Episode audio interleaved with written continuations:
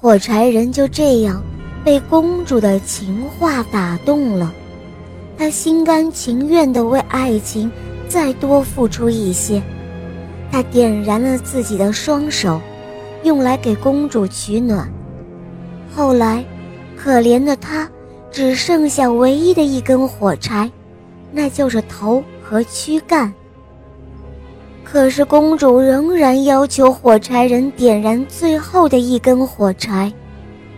火柴人知道，如果这样做，会让自己完全消失的，但是他仍然同意了。他希望看到公主能够快乐和温暖。只听“擦”的一声，火柴人的躯干烧着了。在他生命即将结束的时候。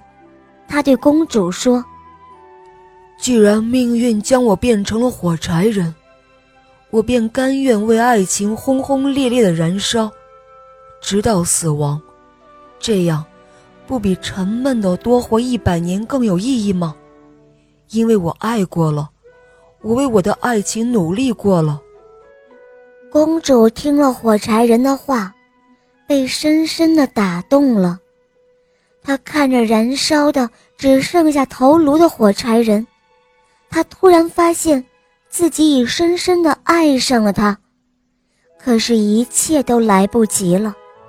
公主的身边没有水源，他想用自己的眼泪来扑灭火柴人身上的火，只可惜，他一向铁石心肠，从来就没有哭过。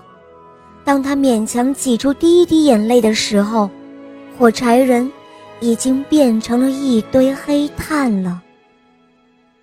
这个时候，古堡里传来巫师哈哈的大笑声，他笑火柴人太愚蠢，太冲动了。原来，火柴人身上的咒语只有一百年的期限，只要能够多活一天。火柴人就可以恢复原貌了，真是太可惜了。火柴人就这样烧完了自己，永远的消失了。小伙伴们，虽然火柴人被烧灭了，但是他这种懂得牺牲自己、为别人付出的高尚精神、美丽的品德。却留在了我们心中，不是吗？好了，宝贝们，这个故事呢就讲完了。如果你有故事需要我来讲给你听，你可以在公众号搜索“肉包来了”，在那里找到我来告诉我哟。当然，也可以来咨询怎样点播故事，怎样参加抽奖活动，来获得小肉包的精美礼物和玩具哦。